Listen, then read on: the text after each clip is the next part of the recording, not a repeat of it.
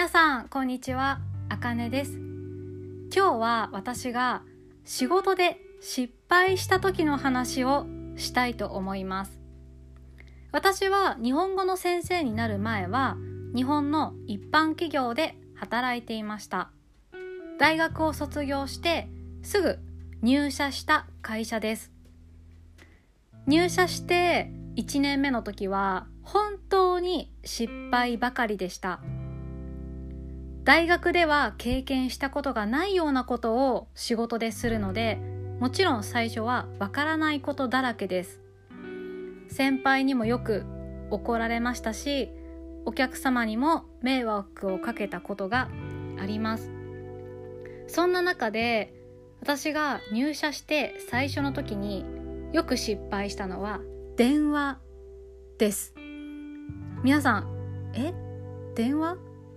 どうやって失敗するの？って思ったかもしれませんが日本では仕事で電話に出る時とプライベートで例えば家族から電話がかかってきたり友達から電話がかかってきた時に話す電話での話し方って全然違うんですね。多分もうビジネス日本語を勉強している人は知っているかもしれません。まず私がよく失敗してしまったのはお客様の会社名が聞き取れないんです。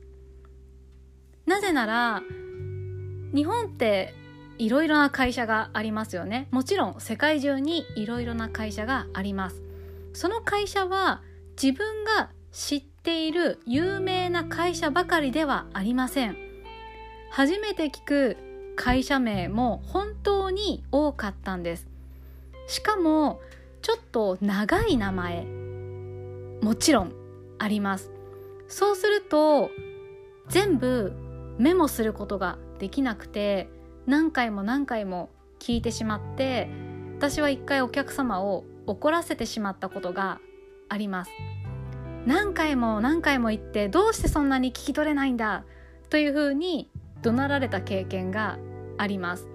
日本人ですけどその会社の名前はもともとは、まあ、英語の名前だったんですね。で本当に長い名前でまだ多分入社してすぐだったと思います。本当にその人が何を話しているのかわからなかったんですね。会社の名前が長すぎて全部書き取ることができなくてもしその名前を全部書ききれなかったら先輩に怒られると思って私は何回もお客様に聞いてしまったんです。でそれを先輩に話したらもうそういう時は最初の何文字かだけ分かればいいからあとは先輩に任せればいいよというふうに言ってもらいました確かにもう先輩にとっては何回も聞いている会社なので全部分からなくても多分最初の2文字とか3文字だけで多分この会社かなっていうのがわかるのかもしれません。でもその時私はまだ入社したばかりだったのでその会社を先輩が知っているかどうかも分かりませんでした。皆さんは今は社会人ですか？それとも学生ですか？もし社会人の方多分最初は失敗した経験もちろんありますよね。私も、まあ、この電話の話以外にも実はもう本当に恥ずかしいくらい何回も失敗しました。でも失敗するとあこういう時はこうすればいいんだと分かったり先輩からアドバイスをもらうこともできますよね。よく日本では新人は失敗するものだというふうに言われなごめんなさい。もう一回言いますね。新人は失敗するものだというふうに言われます。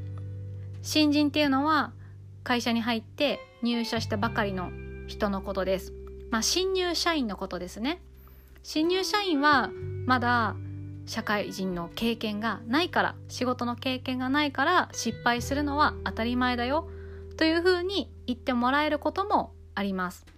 でもその失敗をちゃんと生かさないとダメですよね。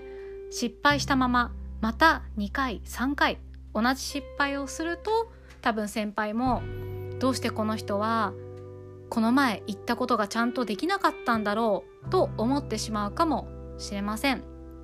失敗から何かを学んでそれを生かして次に失敗しないように自分で工夫することがとても大事ですよね。